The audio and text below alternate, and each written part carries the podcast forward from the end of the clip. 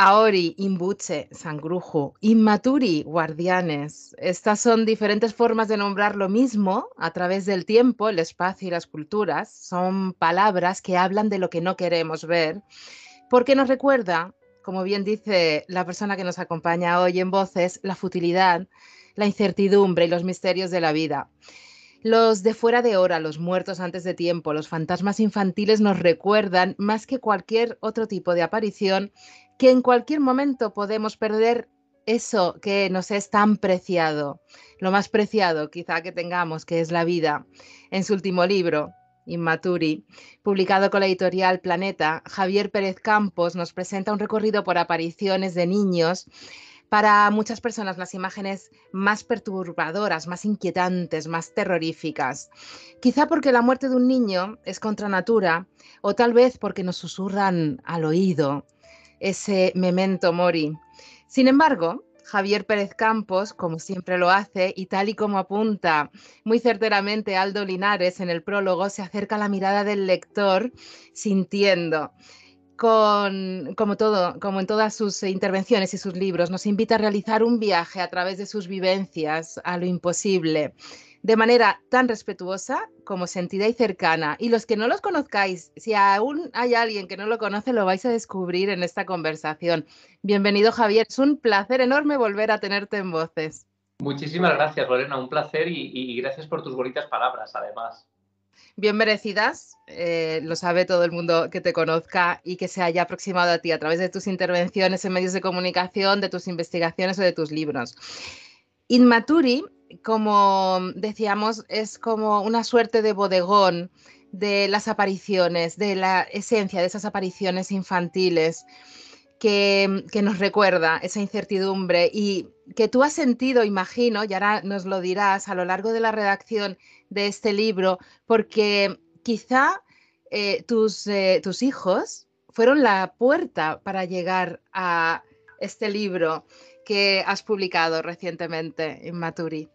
Bueno, qué, bonitas palabras estás diciendo, Lorena, porque has dicho bodegón de las apariciones, que me encanta este libro como un bodegón antiguo, ¿no? Donde se recogían estas, estos fenómenos un poco eh, que se salían del ordinario. Y esta otra frase que también has dicho, que tus hijos fueron la puerta. Qué bonito, porque de alguna manera fue así. Digamos que el fantasma del niño siempre me ha interesado por lo icónico, porque a nivel cultural me parece que tenía una fuerza que no se parece a nada y siempre me ha interesado, ¿no? Pero cuando nacen mis hijos, hace tres años, esa mirada y esa perspectiva del fantasma del niño, digamos que madura y se llena también de otras cosas, ¿no? Se llena de esos miedos que van en el ADN, se llena de esas preocupaciones por la pérdida de la, de la infancia, por el desarraigo de lo más sagrado que es un niño y de cómo la muerte del niño se convierte en el fondo en el, mayor desastre que puede ocurrir en el mayor fracaso para una sociedad. ¿no? Por tanto, el libro en el fondo es una óptica sobre algo que nos aterra desde el origen de los tiempos. Los fantasmas nos dan miedo porque los desconocemos, pero especialmente el fantasma del niño es algo que nos provoca un pavor sin igual, que no se parece a nada. Y claro, yo en el libro me pregunto por qué, por qué nos da tanto miedo el fantasma del niño, salgo a buscarlo, salgo a buscar ese miedo pero también hay una parte que es como muy emotiva, que mm. tiene que ver con niños guardianes, con apariciones que salvan vidas y también con mi propia experiencia de la paternidad que está en el libro, porque yo voy deslizando no solo un, montón de casos, que ya de por sí sería muy interesante, sino mi propio viaje personal, ¿no? Cómo es em, investigar estos casos cuando uno a su vez está aprendiendo a ser papá, aprendiendo a ver la vida con esos ojos de, los niños que lo miran todo como un milagro y ellos, mis hijos, Mario y Chloe, están también en, gran parte de este libro, ¿no? de esta aventura. ¿Qué ha sido lo más complicado de escribir en este libro, justamente por ese componente y por esa temática y en esas circunstancias de tu vida? Claro, mis hijos nacen muy prematuramente, nacen dos meses antes de tiempo. Yo me tiro un mes con mi mujer, ¿no? En la UCI neonatal, ahí se ven muchas cosas. Nuestros pequeños, por fortuna, salen adelante rápidamente y en un mes estamos en casa recuperándose, pero vemos papás que no viven lo mismo, ¿no? Y, en parte ahí es cuando nace la gran pregunta, ¿no? Y, qué doloroso debe ser afrontar una de estas cosas. Y me llegan a la mente algunos casos que yo investigué en su día de, pues por ejemplo, el Langreo en Asturias, es uno de los casos que, que, yo cuento al final del libro, en el epílogo prácticamente, de una madre que vio morir a su hijo a muy temprana edad y decía que se seguía manifestando en la casa, ¿no? Y ahí, porque en el libro se, barajan todo tipo de posibilidades, de opciones sobre el fantasma, de dónde viene, qué sentido tiene, y hay una parte que tiene que ver con la psiquiatría, con lo que el neurólogo em, Oliver Sacks denominó alucinaciones de duelo, que en el fondo son maneras que tiene nuestro, nuestra memoria de apegarse a lo que quiere y ha perdido, ¿no? Y de mantener casi con vida algo que ya se ha marchado. Y como el fantasma a veces se convierte en algo que no dejamos ir del todo y que em, intentamos aferrarnos a él, ¿no? Y a ese respecto yo creo que es la parte más complicada de escribir del libro, em, porque en el fondo tiene que ver con la pérdida. Y yo creo que el fantasma y la pérdida están intrínsecamente eh, ligados. Absolutamente. Me gustaría hacer un viaje contigo en estos minutos que nos concedemos para ir desde el horror hacia la luz, porque la luz también es un componente esencial en, tus libros y por eso acabas con los guardianes. Hacia esos inmaturi hay algo que me ha sorprendido, bueno, hay muchas cosas que me han sorprendido en el libro que desconocía absolutamente, pero ese uso de los fantasmas y sobre todo de los inmaturi para aterrar a los enemigos que hacían los romanos, por ejemplo, es una de las cosas más inquietantes y alucinantes, porque dices, ¿cómo, cómo puede ser? O sea, ¿qué efecto tenía? Y al final dices, aunque, aunque sea escéptica, eh, eso está ahí en la historia Claro, hay una parte del libro que ya no tiene tanto que ver con las experiencias eh, directamente narradas por los propios testigos para el libro, eh, sino que tiene que ver con las crónicas históricas, ¿no? Con nuestra propia historia, con lo que somos, con nuestras raíces, y que en el fondo eso está en nuestro ADN. Y, en la antigua Roma, fíjate, hace poco, Lorena, estaba yo con los, con los eh, periodistas, con un grupo de periodistas que llevamos a Mérida, al Parador, mm. que es una parte fundamental del libro, y después visitamos el Museo de Arte Romano de Mérida, y ellos alucinaban, porque claro, es gente acostumbrada evidentemente a la política, a la actualidad, a la información, que estos temas quizá no son parte de su día a día como es en mi caso, ¿no? Y cuando yo les llevaba al Museo de Arte Romano de Mérida y les enseñaba, por ejemplo, que hay tumbas que tenían unos conductos que se llamaban libaderos, casi como pequeñas tuberías por las que en la antigua Roma se vertía bebida, alimento, para mm, contener la ira de los espíritus, para mantenerlos contentos y evitar que regresaran del otro lado. Bueno, pues eso existe y se puede visitar. Y gran parte también de la parte mm, funeraria extraña que hay en el Museo de Arte Romano de Mérida son unas tablillas de maldición que se, en las que se inscribía el nombre del enemigo, se inscribía también el nombre del fantasma al que tú invocabas y que se colocaban en la tumba para despertarlo. Y los nigromantes, que eran más poderosos en esa época, en la antigua Roma, eran los capaces de invocar precisamente a los fantasmas de los niños para lanzarlos contra su enemigo. ¿no? Yo cuento en el libro algunos ejemplos como Batinio, como eh, las brujas, incluso unos relatos de brujas que intentan hacerse con el cuerpo de un bebé para hacer una, un tipo de, de hechicería muy particular. En fin, cómo en el fondo el fantasma del niño se ha utilizado incluso como arma para acabar con el enemigo. Dices, a colación de eso, los inmaturi eran sin duda los más efectivos, los que despertaban una sensación más honda y descontrolada en la víctima, que quedaba totalmente desestabilizada tras el encuentro, desestabilizada psicológicamente y espiritualmente, absolutamente. Claro, claro, ten en cuenta que, el fantasma del niño nos aterra por muchos motivos, ¿no? Lo primero de todo es que es eh, la muerte más antinatural que se puede producir es el mayor desgarro a nivel social que, se puede vivir, ¿no? Yo creo que la muerte del niño es lo peor que nos puede pasar como sociedad, es el mayor fracaso literalmente de una sociedad.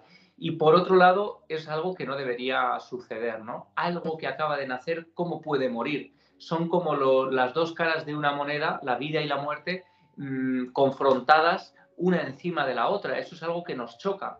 Y finalmente, eh, el niño expresa sus emociones de la manera más pura, ¿no? El amor lo llena todo, el amor de un niño, pero también el enfado y el odio eh, son incontrolables, y especialmente de un niño que no entiende lo que es la muerte, que es un fantasma perdido y que cuando regresa lo hace con todas las emociones, ¿no? Y eso nos provoca ese miedo tan especial.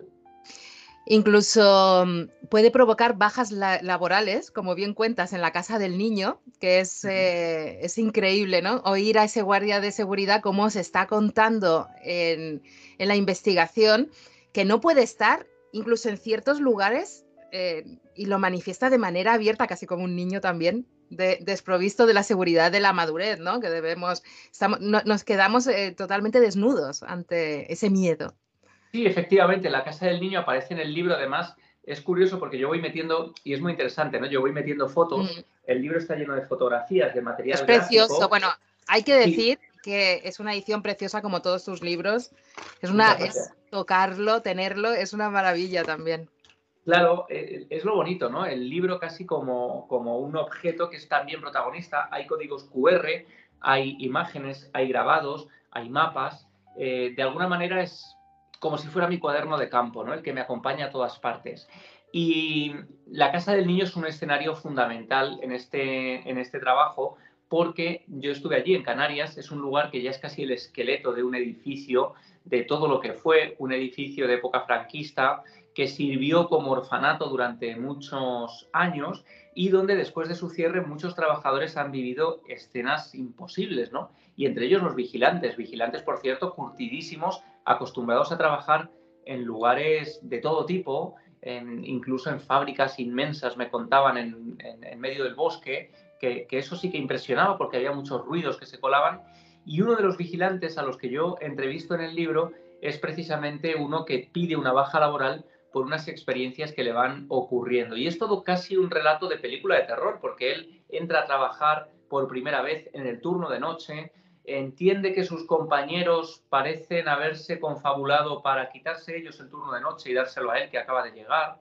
Eh, la policía termina descubriendo, ya ha estado varias veces allí porque otros vigilantes han sentido y han experimentado cosas imposibles y en su caso llega a presenciar como una pelotita va cayendo por las escaleras, casi como una invitación al juego desde la oscuridad de la segunda planta donde no hay absolutamente nadie y, y se producen una serie de fenómenos totalmente eh, extraños, ¿no? Y claro, eso nos recuerda a esas películas que tantas veces hemos visto como al final de la escalera, donde por cierto también hay una pelotita que baja y que se ha convertido en un icono del, del terror, ¿no? En el fondo es como ver que el cine, la literatura, la cultura y las experiencias reales que viven los testigos se dan la mano hasta hacerse casi eh, inconfundible, ¿no? o indistinguible una de la otra. Absolutamente tenemos muchos guiños a todo ese universo. Al final es el universo del misterio, de lo imposible, de lo desconocido, de nuestra esencia, porque estamos, como bien dices, ligados a ello. Uno de los relatos más aterradores para mí, por lo que significa, son eh, es el de los Zuris, o, o Suris, no, sé cómo se pronunciará. Cuéntanos un poquito, a pinceladas, ¿qué son esos Suris? Bueno, es, efectivamente, esa es una de las partes más oscuras quizá del libro, porque tiene que ver con cómo a lo largo de la historia los niños también han sido considerados, quizá por ser lo más puro, pues algo con lo que se podría atraer a lo sobrenatural, ¿no? Incluso como la sangre del niño, como esa pureza, eso que está todavía sin contaminar, eh, se ha utilizado para diferentes tipos de rituales. Y yo cuento casi como una crónica también de sucesos, eh, bueno, pues cuando me toca ir a cubrir a París, un crimen espantoso, que es el de Lola Daviet, una niña que hace pocos años muere, es asesinada y su cuerpo aparece introducido en una maleta en el distrito 19 de, París, ¿no? de la ciudad de la luz. Ese contraste, ese choque de, esa ciudad aparentemente romántica, preciosa, y esa oscuridad de un crimen atroz cometido en el corazón de Europa. ¿no? Yo viajo para allá, empiezo a investigar aparentemente es el crimen de una mujer desquiciada, de una mujer con problemas psicológicos que vive prácticamente en la indigencia, eso dicen los medios de comunicación eh, nada más surgir la noticia, y cuando yo viajo a París descubro todo lo contrario, ¿no? Yo relato un poco mm, cómo de alguna manera me infiltro un poco en el distrito 19, que no es un distrito fácil. El distrito 19 además es un barrio muy particular porque hay una serie de problemas, de problemas de indigencia, nos habían alertado incluso que tuviéramos cuidado porque hace poco habían robado a un equipo de televisión, eh, había un campamento de, adictos a la heroína que se había levantado hacía poco y que esta gente estaba por allí, ¿no? em, buscando cómo sacar dinero para, para, consumir. En fin, era una situación peliaguda. Yo me voy solo allí al Distrito 19 para preguntar, para intentar conocer a personas que hayan conocido esta historia de manera directa, para sacar información. Y lo que me encuentro es una información inesperada absolutamente y que llega de manera casi casual y que tiene que ver con que esta mujer ni era eh, indigente, eh, tenía TikTok, tenía mm, fotografías con coches de lujo, con ropa de marca, en fiestas privadas, bueno, una serie de cosas que me hacen pensar qué está pasando, ¿no? Yo sigo tirando el hilo, voy documentando y al final hay una información que ofrece uno de los mayores expertos en sectas de Europa, que es George Fenech, que de alguna manera viene a decir que esto no ha sido un crimen de una indigente ni de una mujer con problemas mentales. Además hay que decir que después aparece los estudios psiquiátricos del, del centro penitenciario donde se investiga a la asesina porque luego la mujer termina confesando, ¿no? Hay una vecina de Lola, de ese edificio del Distrito 19, que termina confesando el crimen, ella asegura que ha sido ella y cuenta unos detalles espeluznantes del crimen, ¿no? Que tampoco vamos a entrar en detalles, pero que habla de una especie de rito en el que incluso termina degollándola para extraerle la sangre y guardarla en una botella.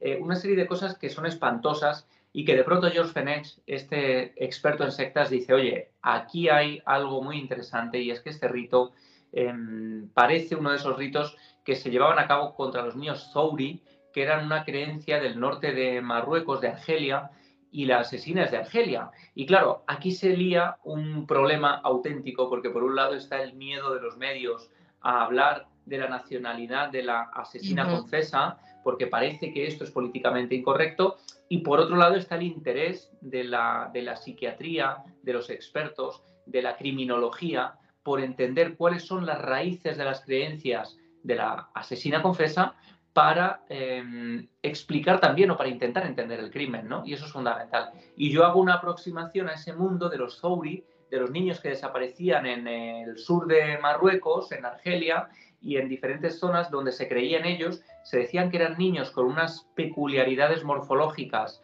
muy particulares y a los que había que asesinar de una manera muy particular para atraer a los jinn, a los genios, em, que podían, eh, digamos, darte ubicaciones concretas de tesoros, explicarte cómo enriquecerte y una serie de cosas que son espeluznantes, que nos parecen de otro tiempo y que, sin embargo, yo cuento en el libro algunos ejemplos que se han producido en épocas muy recientes. No sabemos si el crimen de Lola Daviet pertenece todavía hoy, ¿no? Eh, o se engloba dentro de esas creencias, pero para George Fenech y otros expertos en sectas, todo hace pensar que sí, ¿no? En, esas circunstancias, ante estas historias, sí que quieres que los espíritus de los Inmaturi sean vengativos al máximo, todo lo que puedan. Y mm, ciertamente lo políticamente correcto, eso es una opinión personal, destruye la verdad y destruye la esencia de las cosas y, es totalmente, debe ser inaceptable por todos. Vamos hacia la luz. Con, ya nos quedan poquitos minutos, así que así a pinceladitas, tampoco es cuestión de desvelar aquí nada, que los, em, los eh, oyentes y televidentes tienen que acercarse a los libros de, de Javier Pérez Campo y sobre todo de Inmaturi vamos a ir a ese mensaje, a esa suerte de mensaje en la botella de Antonia Valverde, que me ha parecido muy, muy bonito. Claro, esa es una historia bonita y que, y que además nos, nos, muestra también el lado más heroico del ser humano, ¿no? Por un lado tenemos la parte, esta parte oscura, esta densidad, estas creencias, y por otro lado hay una parte humanitaria que también cuento en el, en el libro, ¿no? El caso de Antonia Valverde es un caso que sale a la luz durante una investigación en un lugar absolutamente cotidiano, uno puede pensar que pasamos el día investigando en castillos, en edificios antiguos, en paradores. Bueno, pues luego hay una parte más cotidiana porque el misterio se representa en cualquier lugar y este escenario era un supermercado, un pequeño supermercado en el centro de la ciudad de Mérida, un lugar mm, normal y corriente, anodino, pero donde muchos trabajadores hablaban de objetos que salían disparados y todo tipo de cosas, ¿no? Nosotros vamos para allí a investigar para ver qué está sucediendo y terminamos, mm, gracias a las capacidades de Aldo Linares, el sensitivo del grupo EPTA, que nos acompaña en muchas investigaciones, pues él dice que la persona que hay allí es una mujer que habla de Antonia Valverde o que pregunta por Antonia Valverde y eso es algo que, que nos deja, bueno, que no entendemos muy bien. Bueno, pues la historia de Antonia Valverde es una historia trágica, dramática, pero también de heroicidad, porque es la historia de una niña que muere en la guerra civil víctima de unos eh, bombardeos en la ciudad de Mérida y su padre, Andrés Valverde Grimaldi, que es un médico cirujano que está operando en ese momento a las víctimas, a los amputados, a la gente que llega, que ha sufrido los efectos de las bombas, pues de pronto le cuentan que su hija ha muerto, que Antonia Valverde ha muerto. Y lo que pregunta Andrés Valverde, su padre, es ¿a cuánta gente me queda por operar? Y le dicen, te quedan unos 14, 15 víctimas. Y él dice, vamos a seguir operando, dejad a mi hija en su cama y cuando termine iré a darle un beso. Y el hombre continúa salvando vidas sabiendo que su hija ha fallecido y de alguna manera eso, claro, hace que se convierta casi en un héroe de la ciudad y esta es una historia que yo no conocía para nada, que Aldo evidentemente tampoco conocía y cuando habla de Antonia Valverde y de ese nombre y nos sumergimos en las capas de la historia, pues encontramos una información que nos deja realmente emocionados y había también en ese supermercado el camino, un camino de los muertos. Ya no diremos nada más, eso que lo descubran los lectores ahondando en tus historias. Y para acabar, no podía dejar de mentar a un niño que me ha acompañado desde que soy pequeña también, al principito. Y una cosa que he descubierto que desconocía absolutamente, como tantas otras, como te he dicho que he descubierto en tu libro, que es que el dibujo inicial del principito tenía como dos alas en vez de un fular, porque ahora se, le representa con... Sí, por ahí tengo yo algunas ediciones antiguas del Principito, tengo algunos, algunas figuritas del Principito también, porque es un libro fundamental para mi vida. Y lo que me impresionó es descubrir que la historia del Principito podría estar inspirada en la experiencia real del autor, de Antoine de Saint-Exupéry, cuando el 30 de diciembre de 1935 sufre un accidente en su avioneta. El Principito es la historia de un aviador que cae en el desierto Antoine de Saint-Exupéry cayó en el desierto entre las dunas del Sáhara y allí pasó varios días perdido, eh, sin prácticamente nada que comer, nada que beber, sometido a temperaturas extremas. Y cuenta Exupéry en su autobiografía, en sus memorias, que durante ese periplo por el desierto él sufrió una serie de alucinaciones visuales y auditivas y que una de ellas, mm, digamos que consistió en el desdoblamiento casi de su yo infantil eh, que salió como una voz distinta a la suya que le alentó a seguir con vida, a mantenerse despierto, a caminar, a buscar una ruta comercial donde poder encontrar algún beduino que le salvara la vida. Va viendo luces extrañas, presencias que se le aparecen en el desierto acercándose a él eh, y cuando está a punto de tocarlas descubre que son casi fantasmas, que no, los, que no estaban allí. Evidentemente todo esto tiene que ver ¿no? con esas condiciones extremas a las que él se vio sometido, pero hay un momento en el que él regresa, en el que él salva su vida, vuelve a casa y es a partir de ese instante cuando empieza a dibujar de manera compulsiva los primeros bocetos del principito. En el libro hemos conseguido algo muy bonito y que ha sido muy complicado porque no es fácil conseguir estos bocetos eh, a, nivel de derechos, ¿no? Pero fíjate, aquí tenemos uno de esos primeros bocetos en los que se ve al principito con alas, como si fuera un ángel de la guarda. Y de alguna manera, cuando le preguntan a Saint-Exupéry, sus propios amigos, sus editores, sus familiares, quién era ese niño al que no paraba de dibujar constantemente, él decía que era un hombrecillo al que guardaba especial gratitud, ¿no? Y sufrió mucho cuando escribió esa última página del Principito, eh, porque de alguna manera era como despegarse ya para siempre de ese niño que le había acompañado quizá en uno de los momentos más duros y más complicados de su vida. Antes de ser derribado, Exupéry deja una nota en su despacho dice, si me derriban, no extrañaré nada. El hormiguero del futuro me asusta y odio su virtud robótica. Yo nací para jardinero, me despido. Quizá una de nuestras responsabilidades ante esto eh, tan esclarecedor eh, o visionario que está escribiendo eh, Exupéry es ser todos jardineros para que haya más Exupéry en el mundo. Antes de despedirnos, dinos dónde vas a estar en Valencia en noviembre. Me lo ha chivado un pajarito, lo tengo por aquí, pero si lo tienes en mente, ¿dónde te eh, podemos eh, ver? Pues mira, va a ser muy bueno, va a ser muy bonito porque todas estas historias las voy a contar dentro de poquito en Valencia, concretamente en Alfafar. Va a ser el 4 de noviembre a las 6 de la tarde en el edificio Sanchís Guarner Y ahí voy a hablar precisamente de todas estas historias. Va a haber firma de libros, la gente puede conseguir también el libro ahí y, y podérselo llevado firmado y además sellado, porque tengo un sellito muy bonito de la buena suerte, que ah. es el pequeño Inmaturi. No sé si tú has hecho la prueba de quitarle la solapa al libro. Siempre, con tus libros siempre. Que bueno, siempre hay alguna sorpresa, ¿verdad? Y este es el sellito de un Inmaturi, de un pequeño fantasma que nos ha hecho Tomás Hijo, que es un diseñador excepcional que ha hecho trabajos para Guillermo del Toro. Y fíjate, ¿no? Al final es la muestra, el libro está lleno de pequeños detallitos como, como este. Lleno, totalmente. Muchísimas gracias, como siempre, por acompañarnos. Es un lujo tenerte en Voces. Oye, millones de gracias. Un placer, Lorena. Gracias por invitarme. Nos vemos pronto. Chao.